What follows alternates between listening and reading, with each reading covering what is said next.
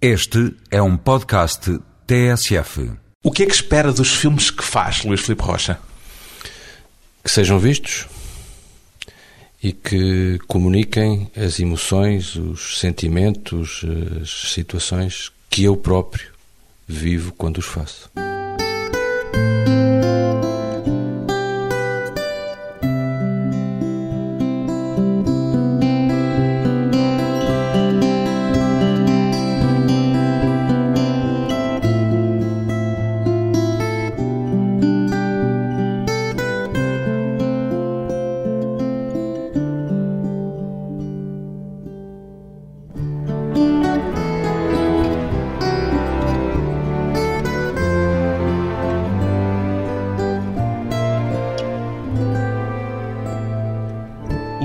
Rocha, 59 anos, cineasta.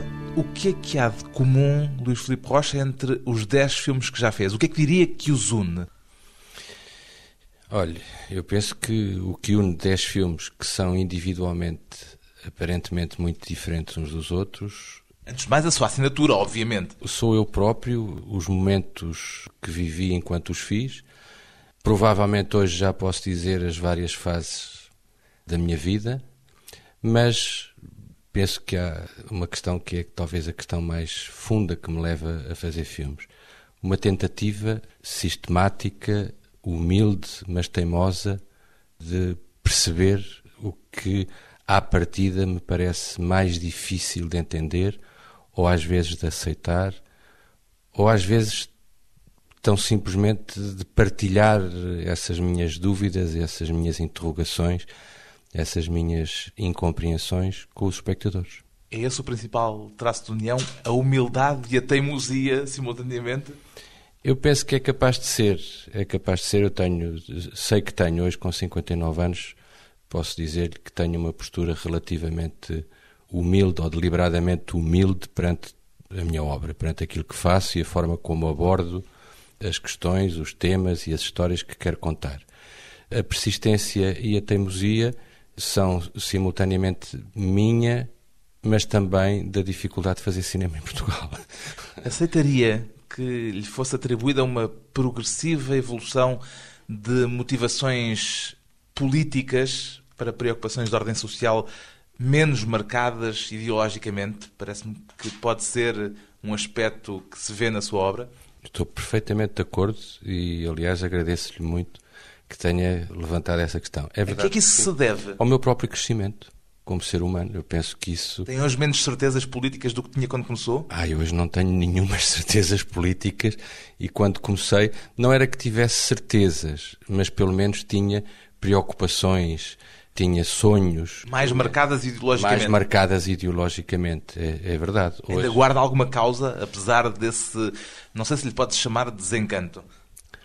Pode-se lhe chamar desencanto, também se lhe pode chamar provavelmente maturidade ou um bocadinho mais da experiência de vida. E sobra alguma causa disso tudo? Sobra, sobra. Eu continuo a ser um homem preocupado com o mundo à minha volta, preocupado com questões como a desigualdade, a liberdade, a exploração, a prepotência, o abuso do poder. Essas questões continuam a ser questões que me preocupam muito. A causa da luta contra a exclusão, por exemplo, seria uma das que também enumeraria? Sim, sim, embora Da não... compreensão da diferença? Exatamente. Eu acho que é mais importante do que lutar contra a exclusão. Sabe que quando nós temos bandeiras e erguemos bandeiras, as lutas e as batalhas, sobretudo quando são travadas com coletivos, são sempre muito mais fáceis do que nos questionarmos individualmente a nós próprios em relação às próprias causas que às vezes abraçamos. E é isso que quer fazer nos seus filmes? É mais importante do que lutar contra a exclusão. Eu acho que é nós tentarmos perceber dentro de nós próprios as causas da exclusão.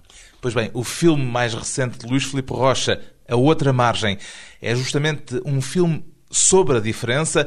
Qual foi a primeira personagem que lhe surgiu para este filme, Luís Filipe Rocha? O travesti homossexual ou o rapaz com síndrome de Down?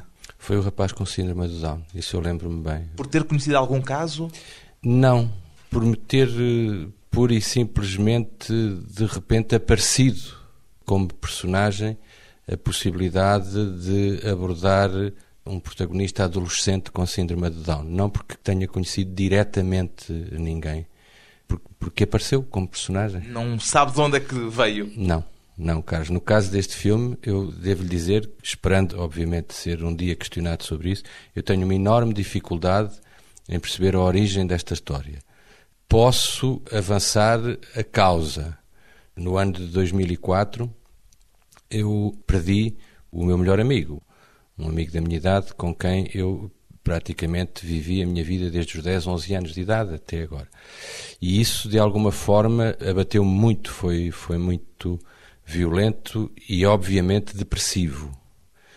Eu sei é a perda que está no filme é, também, é, numa parte da história é. do filme. Embora eu acho que o filme é sobretudo um filme sobre a alegria de viver para além da morte dos nossos entes queridos.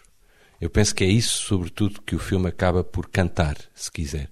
E nesse sentido, a única coisa que lhe posso dizer é sei um, um pouco o estado em que estava quando comecei a tentar escrever esta história, mas tenho uma enorme dificuldade em perceber exatamente de onde é que ela vem. Temeu, em algum momento, que a carga dramática de personagens tão fortes como estas pudesse tornar-se demasiado intensa? Temi, sobretudo, uma coisa que eu pessoalmente detesto, o sentimentalismo. Isso este eu... filme é muito carregado dramaticamente. É, é. é. E eu muito te... propenso para aquilo que se chama a lamechice. É. Poderia cair é. facilmente nisso. É. E essa, obviamente, foi uma preocupação que eu tive sempre ao longo dos vários períodos de feitura do filme. Que cuidados é que recomendou a si próprio para tentar evitar esses perigos? Penso que os cuidados que eu recomendei a mim próprio foi trabalhar eu e tentar que os atores que estavam em frente à câmara trabalhassem também o mais verdadeiramente possível, ou seja, procurando que cada momento fosse um momento o mais verdade possível. Nesse sentido, eu... O conceito de verdade é um conceito perigoso é, também. É um conceito perigosíssimo e, sobretudo, embora para mim seja relativamente claro no trabalho com o ator. Ou seja, eu consigo perceber quando um ator está, entre aspas, a representar e quando um ator está a ser verdadeiro, a expressar sentimentos, emoções ou pensamentos verdadeiros. Eu por onde é que passa essa fronteira? Passa por uma coisa que o Dreyer falava e, em meu entender, muito bem. Há atores que trabalham de fora para dentro e muitas das vezes esse trabalho é importante para certo tipo de construção de personagens, mas há atores que trabalham de dentro para fora. E eu, neste filme, tentei ter atores que trabalhassem de dentro para fora. A sua ideia inicial foi logo ter no filme um ator com síndrome de Down ou chegou a pôr a hipótese de ter um, um, ator a representar esse papel e essa Não. situação? Não, Carlos. Foi desde o princípio ter um ator com síndrome de Down. Como é que descobriu o Tomás Almeida? De uma maneira também, para mim, muito agradável do ponto de vista afetivo. Eu soube que um ator, Francisco Brás, que tinha feito um pequeno papel no meu filme Camarate, trabalha há 20 anos com o grupo Teatro Crinabel. E, por consequência, pedi-lhe para me ajudar, para eu visitar o grupo e para encontrarmos um ator para o filme. E a proposta do Francisco foi imediatamente o Tomás e, portanto... O... E imediatamente lhe pareceu que estava ali um ator? Não imediatamente. Eu, ao princípio, estava bastante temeroso porque havia algumas dificuldades, como aliás eram de esperar, quer de um ponto de vista de compreensão ou às vezes da expressão, quer sobretudo a nível da dicção. O que me fez fazer, com a ajuda do Francisco Brás, um trabalho muito meticuloso e muito delicado a nível dos diálogos. Justamente que cuidado é que requer trabalhar com um ator que tem o síndrome de Down, como é o caso de Tomás Almeida? Olha, eu penso que são os cuidados que nós temos que ter, se quiser, Carlos, e sem qualquer botado, com os atores todos que tenham ou não tenham síndrome de Down. Eu diria muita paciência, muito carinho, muita compreensão, muita atenção e às vezes alguma firmeza na direção. Firmeza na direção. É um diretor de atores autoritário? Não, não, não. Ao contrário, mas há uma altura em que tem que se tomar uma decisão. Ou seja, eu sei que ouço muito bem. Ouço muito bem o que os atores sugerem, recebo muito bem, com enorme curiosidade e com grande disponibilidade as propostas, mas há, há um momento de decidir. Há um momento de decidir. E há uma única pessoa na feitura de um filme que tem o filme todo na cabeça ou tem a obrigação de o ter todo na cabeça. É o realizador. O prémio de melhor interpretação em Montreal, execo para o Tomás Almeida e para o Filipe Duarte, surpreendeu ou depois de terem terminado aquele trabalho sentiu que estava ali uma atuação que merecia prémios? Quando um filme meu é premiado num festival internacional, eu fico sempre surpreendido. Confesso-lhe que fico sempre surpreendido. Nunca estou à espera e, portanto, para mim é sempre uma grande surpresa. Um prémio para atores é um prémio que é simultaneamente para o realizador, naturalmente, Exatamente. mas também, mas, sobretudo, para, sobretudo para os atores. Exatamente. Neste caso, fiquei ainda mais surpreendido por se tratar de um festival de classe A e de haver grandes e excelentes filmes e excelentes atores em competição. Onde é que não me surpreendeu? porque eu acho que o trabalho dos dois é realmente um grande trabalho de atores. Nesse sentido, eu não fiquei nada surpreendido que eles fossem premiados.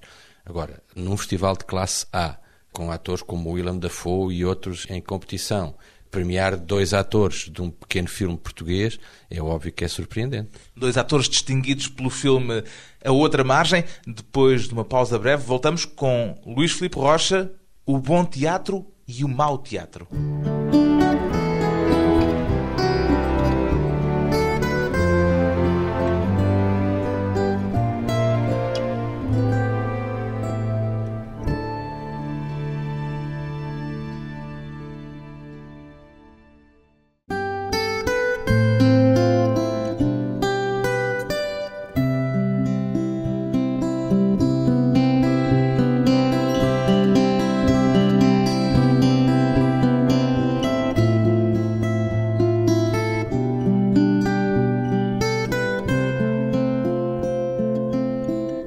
Regressa à conversa com o cineasta Luís Filipe Rocha, que escreveu há uns anos: Não é pelos atores que faço filmes, é para eles, em primeiro lugar, que os faço. Considera os seus filmes filmes de atores, sobretudo, Luís Filipe Rocha?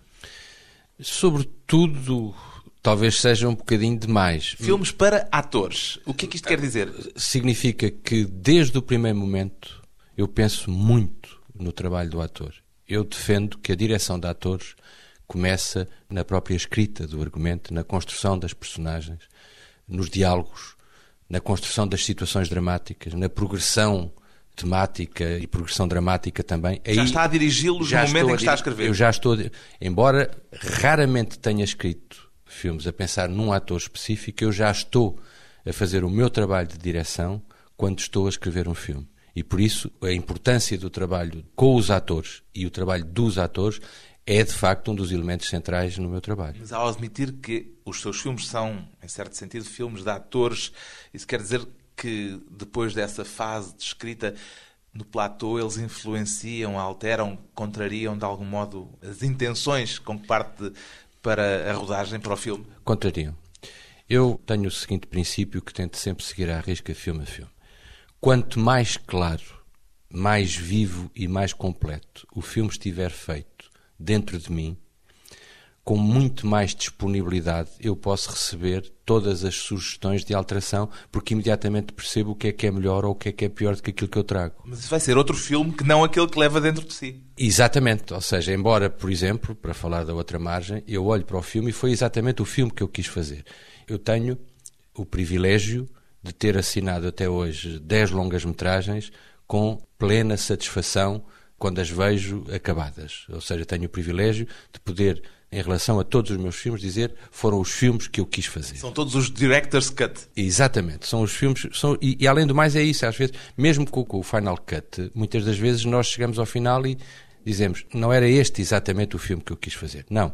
Eu, em relação aos 10 filmes que fiz, tenho esse privilégio. Foram os filmes que quis fazer. Agora, é óbvio que se eu pudesse ter feito uma espécie de um filme antes de os fazer e depois comparasse os dois, aquele que eu fiz antes dentro de mim e aquele que eu assinei no final, eles não seriam exatamente os mesmos. E isso pela influência dos atores no dos atores, rodagem? Do diretor da fotografia, da decoração, do montador e às vezes até de técnicos que comigo estão no platô e que aqueles que comigo trabalham há mais anos sabem que podem sempre aproximar-se de mim e sugerir-me porque é que não fazes assim ou porque é que não fazes assado e imediatamente eu capto se serve. Por isso é que eu tenho que ter o filme muito claramente feito dentro de mim. Quando eu digo ter o filme feito dentro de mim, não quer dizer que eu tenha que andar a lutar para fazer exatamente aquilo que eu vi. Não. Significa que tudo aquilo que venha de sugestão dos meus colaboradores, que eu perceba que melhora o resultado global, imediatamente eu aceito. O facto de ter começado como ator tem alguma coisa a ver com a sua dedicação aos atores, tantas vezes repetida nas entrevistas que dá, por exemplo? Eh, tem sobretudo a ver com uma particularíssima e muito afetiva ou muito carinhosa forma de eu trabalhar com os atores. Isso de facto, sim. Não é por eu ter. Não com o seu passado, não, não. com a sua experiência? Não, a minha experiência como ator, Carlos, foi muito pontual. Não foi uma experiência vocacional que me tivesse de alguma forma, digamos que, realizado. Mas foi aquela por onde se iniciou? Foi, Porque foi. se diz muitas vezes que não há amor como o primeiro. É, embora, eh, repare, eu chego ao cinema, eu realmente cheguei ao cinema porque um dia fui convidado como ator para entrar num filme e nunca me tinha ocorrido fazer. filme foi esse já agora? O filme O Recado do Zé Fonseca e Costa. Eu na altura trabalhava no grupo cénico da Faculdade de Direito, o Zé Fonseca convidou-me, eu fiz um papel no filme dele, O Recado, e aí descobri um platô de cinema. E isso, de facto, foi uma descoberta. Fiquei muito curioso, porque é um, é um- quem chega pela primeira vez a um platô de cinema é um brinquedo muito atraente. Aquelas luzes. As luzes, as máquinas, as pessoas, todo aquele funcionamento, aquele corpo vivo que é um platô, é realmente um brinquedo que eu acho que deslumbra a criança que eu espero que cada um de nós continue a ter dentro de si. Mais deslumbrante do que um palco de teatro? É. Por causa do lado mecânico? Porquê? Não, p- olha, eu vou-lhe dizer uma, coisa, se calhar um, um bocadinho tola, mas a verdade é engraçado. Eu, depois da experiência com o Zé Fonseca e Costa, tentei fazer um primeiro filme em Super 8 com um grupo de amigos, só para tentar perceber. E depois afastei-me, exilei-me no Brasil e estava a fazer teatro no Brasil quando se deu o 25 de Abril. E o que me cansou no teatro foi o lado claustrofóbico de um espaço fechado. Eu tinha sido, na altura, pouco tempo antes do 25 de Abril, tinha sido convidado para dirigir uma peça de teatro na Universidade de Teatro de São Paulo e a primeira coisa que eu descobri quando vi o teatro é que o teto era de abrir e eu propus imediatamente que se abrisse o teto para haver ar, para se ver o céu, para se ver as estrelas. Eu acho que foi, sobretudo, o lado claustrofóbico que me afastou do teatro E a repetição também? também um bocadinho a repetição, mas sobretudo o lado claustrofóbico que eu acho que a certa altura também agudiza muito às vezes as pequenas questiúnculas entre as pessoas. As pessoas estão, realmente, os atores e os diretores de teatro estão fechados durante muitos dias seguidos uns com os outros. E isso às vezes não é, não é fácil de gerir feitios, vaidades, caprichos, questões, humores, etc. Não há disso num platô de cinema? Há menos, há menos. As pessoas estão menos tempo juntas? as pessoas estão menos tempo juntas, há muito ar puro permanentemente a entrar por causa dos exteriores. Eu, por exemplo, detesto filmar em Lisboa. Para mim, uma rodagem é sempre o mais longe possível de Lisboa, porque isso cria outro tipo de mecanismos de relação entre todos nós. O vivermos um pouco como um circo que chega, por exemplo, como foi no caso deste filme, a Amarante, e está três, quatro semanas em Amarante. Tudo isso é muito mais atraente do que estar a filmar de manhã à noite em Lisboa e depois voltar para casa. Não é? E, portanto, o cinema, nesse sentido, para mim, calha, Mais ar a circular. calha-me melhor, à minha maneira de ser. Começou como ator, já o referimos, mas a sua formação é jurídica. É, eu fiz o curso de Direito. E foi um daqueles alunos na faculdade que levavam mais a sério os ensaios do cénico de Direito que as aulas. Ah, com certeza, com certeza. Eu só, eu só levei a sério o primeiro ano da faculdade. Pergunto-lhe isto porque sei que chumbou depois no segundo ano. Chumbei foi? no segundo ano quando descobri os tribunais. Ah, não foi quando descobriu o cénico de Direito? Não, não, não, não, é ao contrário. O direito é uma escolha minha, feita aos 15 anos. Travei, aliás, uma batalha relativamente dura com o meu pai para ir para direito. O meu pai gostaria que eu tivesse sido engenheiro. E fui para Engenheiro militar, provavelmente. Não, não. Não ele- foi por ele- isso que esteve no colégio militar? Não, era por isso que ele queria que eu fosse engenheiro. Continuaria o colégio para a academia, tiraria o curso de engenheiro e depois viria para a vida civil. Fui eu que escolhi direito. E fui eu que travei a batalha e fui eu que fui para a faculdade. Influenciado pelo Perry Mason, Quase de certeza absoluta. cara. aquelas histórias. eh, A justiça, defender os fracos e os oprimidos, descobrir de facto a melhor maneira de fazer justiça às pessoas. Fiz um primeiro ano dedicado e atento na Faculdade de Direito e no segundo ano, sem que ninguém me tivesse encomendado o sermão, resolvi ir sozinho, tinha aulas de manhã e à tarde para as salas de audiência do Tribunal da Boa Hora, assistir a julgamentos, porque eu queria era ver julgamento. Ó Carlos, eu ao fim de dois ou três meses descobri que me tinha enganado tragicamente acerca do curso que queria tirar. E Foi acerca... aí que descobriu o tal mau teatro que já referiu uma vez. Exatamente. E, portanto, eu achei que realmente os julgamentos que eu diariamente vi durante dois meses eram muito mau teatro. Em que sentido? Mau teatro? No sentido como... de que nada do que se passa, muitas das vezes, dentro de uma sala de audiências tem a ver com a vida das pessoas. É mal representado, é ritualisticamente muito pobre, padece de uma má direção, muitas das vezes vinda do próprio juiz. Tudo aquilo tresanda, muitas das vezes, pouco a vida e muito um teatro de amadores. Uma e coisa essa muito... botada que disse aqui há tempos numa entrevista de que decidiu trocar o mau teatro pelo bom teatro, indo para o cénico de direito, Exatamente. foi uma coisa consciente logo na altura, essa associação Não, não, entre não. o lado teatral da justiça. Não, não, isso é uma coisa que eu digo agora. Não, na altura o que foi muito consciente foi o seguinte: justiça seja feita. O meu pai, na altura, quando eu lhe disse, disse: Olha, enganei-me. Este ano para já vou chumbar, porque enganei-me. Eu não vou nunca conseguir advogar. Eu não vou nunca conseguir. Mas terminou o curso. Terminei, justiça seja feita ao meu pai, que nessa altura me disse: Mas então tens outro curso que gostasses de tirar. E eu, na altura, não fui capaz nem de lhe dizer: Olha, eu quero ir lá para fora, quero ir viajar, quero ir conhecer o mundo. Tratava-se de facto de escolher um curso, eu não tinha nenhum curso alternativo para lhe propor, e então fizemos uma espécie de contrato de cavalheiros. O meu pai propôs-me: Então, tira o teu curso de direito, eu não te exijo mais nada a não ser que vás passando todos os anos, e depois fazes a vida que tu quiseres fazer. E eu, de facto, cumpri o meu lado do contrato, o meu pai também, tirei o curso. Ora bom, Nunca foi advogado. nunca, nunca. Fui, durante 10 meses, por um acidente absolutamente conjuntural, juiz. Em Moçambique. Na ilha de Moçambique. Mas isso foi um puro acidente, foi um ano muito empolgante para mim, muito interessante, mas foi puramente acidental, não é? Aqui há tempos dizia que tem uma grande dificuldade em lidar com o poder. Sim. Ainda mantém essa Ah, dificuldade? man- manterei até ao fim da minha vida. Mesmo tendo passado por essa experiência de juiz? Pois a primeira de grande dificuldade, sabe que eu a primeira sentença que tive que fazer, eu tive três dias fechado em casa a chorar e a beber, não, é? não, não conseguia pegar na caneta e mandar uma pessoa para a cadeia. É? Obviamente, como diz o, o Dostoevsky nas Recordações da Casa dos Mortos, o ser humano acaba por se habituar a tudo. E eu acabei por fazer sentenças e, e obviamente, tomar decisões. A posição do realizador não é uma posição também de poder? É, é, com certeza que Como é. é que lida com ela? Eh, lido tentando exatamente não cometer os erros nem os abusos que eu vejo a maior parte das pessoas que têm poder, desde às vezes um simples funcionário de uma conservatória até aos nossos ministros, cometerem. O que eu acho, aliás, que é uma constante da cultura portuguesa. Há uma enorme impreparação nas pessoas em Portugal para exercerem os poderes que às vezes lhes são atribuídos. O que é que é preciso saber para exercer devidamente o poder? É preciso ter, sobretudo, uma aguda consciência de que não há rigorosamente nada ao cimo da terra que justifique que um homem tenha sobre o outro um poder qualquer de mandar, de ordenar, de prender, de decidir pela vida alheia. Há, sobretudo, que ter realmente consciência que o poder resulta de uma espécie de contrato social e que deve ser exercido com uma enorme consciência da desigualdade que significa haver alguém que manda e haver alguém que obedece. O contrato do respeito dentro e fora do cinema. Depois de mais um curto intervalo, regressamos com Luís Felipe Rocha e a outra margem.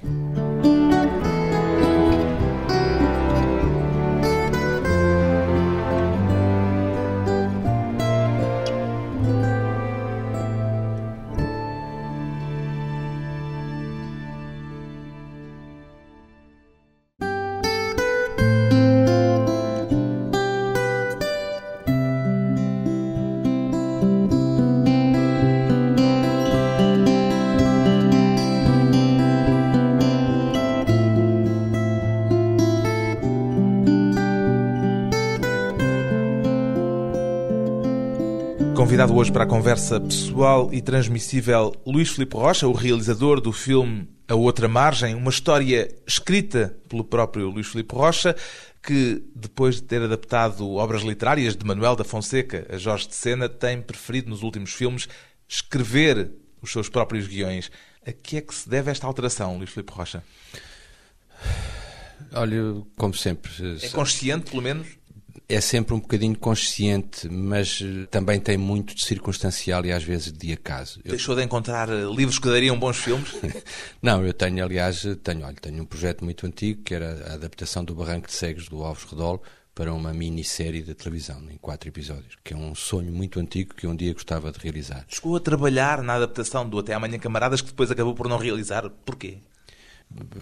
Isso é uma história muito comprida e que não vem muito ao caso. Eu não só escrevi, eu, a série, como fiz eu praticamente a localização de mais de 100 locais de filmagem e fiz a escolha de mais de 100 atores. Mas e houve algum desentendimento pelo caminho? Houve, obviamente, divergências de opinião. Com entre... o próprio Álvaro Cunhal? Não, não, não, ao contrário. Ao contrário. O Dr. Álvaro Cunhal eh, acompanhou sempre a par e passo com bastante solidariedade o processo todo. Não, de facto, houve a certa altura uma divergência típica da história do cinema entre produtor e realizador e eu não, é, não era um projeto meu.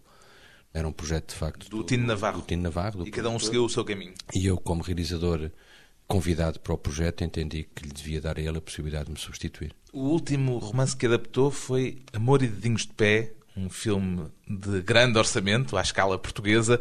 Daí para cá tem trabalhado em projetos, sobretudo, de uma escala, digamos, bastante mais económica. Sente-se melhor em filmes com muito dinheiro ou em filmes quase artesanais, digamos assim? Sabe que mesmo em filmes com muito dinheiro, nós não escapamos à característica principal do cinema português, que é ser um artesanato de luxo. Não tem nada a ver com uma indústria. É óbvio que nos últimos anos eu tenho sido obrigado, pelas circunstâncias em que se processa a minha atividade em Portugal neste momento, a fazer filmes de baixo orçamento. Eu devo lembrar-lhe que o ICAM, que é a única fonte de financiamento para os filmes portugueses, dá o mesmo dinheiro há mais de 10 anos para os filmes. Por consequência, o meu filme Camarate, que é um filme integralmente feito com dinheiro português entre o ICAM e a RTP, hoje era absolutamente impossível de se fazer. Eu só o fiz há sete anos. O Amor e Dedinhos de Pé ou Os Sinais de Fogo, que foram filmes com fortes coproduções internacionais, hoje também eram absolutamente impossíveis de fazer. Impossíveis por aquele valor? Impossíveis por aquele valor, ou seja, são filmes que já não se podem fazer, ou não há capacidade em Portugal neste momento para pôr de pé filmes com mais do que 600, 700, 800 mil euros. A pergunta de porquê é que não há indústria é um bocadinho como perguntar a origem do ovo e da galinha, não é? Mas tem alguma teoria? Tenho. Não... É porque não há público ou não, não há público não, porque não há indústria? Não, não. É porque não há mercado, não é? O artesanato pode prescindir do mercado. Aquilo que significa, no fundo, o principal destino do artesanato é um público muito restrito que consome, que gosta, que desfruta do trabalho do artesão. A indústria, naturalmente, necessita do mercado. E não há mercado para o cinema português, é tão simples como isto. O Amor e Dedinhos de Pé, no início dos anos 90, interrompeu aquele seu silêncio de sete anos. O que é que o fez ir para o estrangeiro nessa altura? Foi o meu segundo exílio. Chama-lhe exílio? Chamo, chamo. Eu exilei-me de Portugal porque fiquei profundamente magoado com uma decisão tomada pela então direção do IPC, dirigido pelo Dr. Luís Filipe Salgado Matos, de me impedirem de fazer um filme sobre o Zeca Afonso, que estava a começar a ficar doente. Esse projeto foi posto na gaveta, arrumado? Esse projeto que era para ser feito com o Zeca e em vida do Zeca Afonso, claro que foi posto na gaveta. Ah, era com ele mesmo? Era com ele. Era com ele. Isso, uma espécie de documentário? Era uma espécie de documentário. Olha, tinha um pouco a ver com o meu filme Sinais de Vida, que era o filme que eu tinha feito imediatamente antes. Por consequência, era um... Sobre a obra de Jorge era, Sena? Era um docudrama, se quiser. Era um documentário com partes de reconstituição, de ficção até, etc., sobre a vida e a obra do Zeca Afonso e foi muito violento para mim. Portanto, eu, Sentia que era uma obrigação o apoio a esse filme? Mas, com certeza, aliás, porque na altura se subsidiavam extraordinariamente filmes de cineastas que eram afetos às pessoas que na altura decidiam, filmes de ficção, sem qualquer tipo de característica extraordinária, que era aquilo que a lei permitia. E eu, de facto, pretendi fazer um filme sobre o Zeca, entreguei todos os documentos, todas as credenciais precisas ao, Instituto Português de Cinema e eles, de facto, inviabilizaram o projeto e isso magoou-me muito, obrigou-me a sair de Portugal. Foi para Macau na altura? Fui, quando já estava praticamente de malas aviadas para voltar à América Latina, onde me tinha exilado pela primeira vez, antes do 25 de Abril. Recebi um convite para ir para Macau, onde estive durante um ano. Foi o único ano, desde que me tornei realizador de cinema, em que eu não fui realizador de cinema. Fui um diretor de programas da TDM, da televisão de Macau. Macau. Exatamente. E depois voltou e regressou ao cinema porque tinham prescrito as condições para a sua zanga, pondo as coisas nestes termos? De uma certa maneira, não. A verdade. Não prescreveram? Não prescreveram. Essas coisas para mim não. Não se alteraram não, eh, não significativamente? Não, e por acaso, quando eu regresso a Portugal Ou seja, no período em que eu faço O Amoridinhos de Pé, que é um filme que demorou também quase quatro anos a pôr de pé a produção, foi um filme muito complexo, eu, tive à beira de fazer O Amoridinhos de Pé com um produtor inglês, o Gavry Closey, o filho do Joseph Closey, que tinha gostado muito do meu filme Cerro Maior e que eh, se mostrou muito interessado e chegámos praticamente a assinar protocolos e quando faltava o último documento para, digamos, o contrato se estabelecer, que era exatamente uma carta de conforto do governo de Macau, deram-se os acontecimentos de Tiananmen. E no dia a seguir eu recebi um fax de Londres, do Gavry Close, a dizer, Luís, espero que percebas que não é o momento ideal para estar... Cortou-se, como se diz em português corrente. Cortou-se, e muito bem, não é? Disse, não é o momento ideal para a gente agora ir arriscar fazer um filme em plena China com os acontecimentos de Tiananmen a desencadearem-se. E, portanto, eu acabei por fazer o Amor e Dinhos de Pé em coprodução, mas liderado por um produtor português, que foi na altura o, o Tino Navarro. E, curiosamente, o início do processo desse filme ainda é feito com a mesma direção do IPC no seu lugar. E, embora não tenha sido tratada por mim, tenha sido tratado por Tino Navarro, isso significa que, de alguma forma, o meu regresso, de um ponto de vista de produção ao cinema, ainda se fez, ainda que por interposta pessoa, neste caso um produtor, não fui eu que tratei com os senhores, ainda se fez com a mesma direção que me levou a sair de Portugal. Isso quer dizer que tem tido uma relação turbulenta com Portugal? Eu nunca tive muito boa relação com o nosso país, confesso-lhe. Mas no fundo. Eu vi uma declaração sua que, aliás, ilustra isso. Dizia que em Macau se divertia muito no bairro chinês a ver os portugueses aldrabões a passarem à sua janela. É, sabe que eu. Isto era uma metáfora? É, era uma metáfora, mas recheada de anedotas concretas. Se eu tivesse paciência e gosto, poderia um dia até contar por escrito, não é? Eu estive de facto um ano a viver num bairro chinês. E de facto, esse ano foi um ano muito luminoso para a compreensão até da nossa história passada. Mas a aldrabice sente que faz parte do nosso código genético, de algum modo? Faz parte da história de Portugal, não é? Eu, na altura em que vivi no Especialmente bairro... da portuguesa. Exatamente. Distingue-nos dos outros, portanto. Distingue-nos bastante, não é? Eu, na altura em que estive a viver no bairro chinês, reli de ponta a ponta a peregrinação do Fernão Mendes Pinto e olha que, olha que eu não estava tão longe dela como 500 anos poderiam fazer-me pensar. Essa sua relação difícil com Portugal reflete-se na forma como sente que os seus filmes são recebidos pelos portugueses? Não, não, de forma nenhuma. De forma nenhuma. São coisas completamente diferentes. E pela crítica portuguesa? Também não. Sabe que um colega meu disse um dia que os críticos são espectadores com um megafone. E eu acho muito curiosa. E, portanto, eu acho que os críticos têm toda a legitimidade e todo o direito para opinar e para expressarem o seu gosto. Costuma lê-los?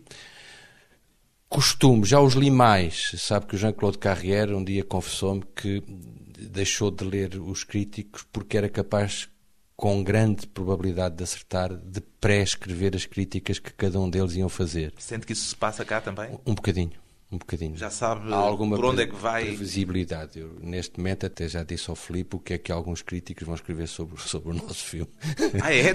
Já agora? Não, porque, porque é relativamente previsível, Carlos. Isto é um país pequeno, nós, no fundo, sabemos muito bem quem é quem, nós todos, em relação a nós todos. Há só uma coisa que eu, às vezes, tenho pena: é que a opinião e o gosto dos críticos não seja exclusivamente profissional e pessoal e intransmissível e que às vezes haja pequenas seitas, pequenos eh, Identificas?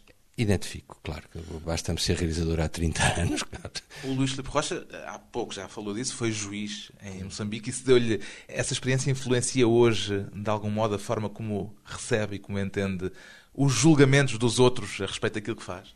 Penso que sim. Penso que, sobretudo, me terá. Eu era muito novo quando fui juiz e me terá incutido. Julgar também é difícil. É muito, muito difícil. difícil. É muito difícil. E, portanto, ter-me-á incutido duas coisas. A primeira, a delicadeza e o retorcimento que às vezes está implícito no ato de julgar. E, ao mesmo tempo, uma certa complacência, uma certa capacidade de, aceitar a crítica e o julgamento alheio.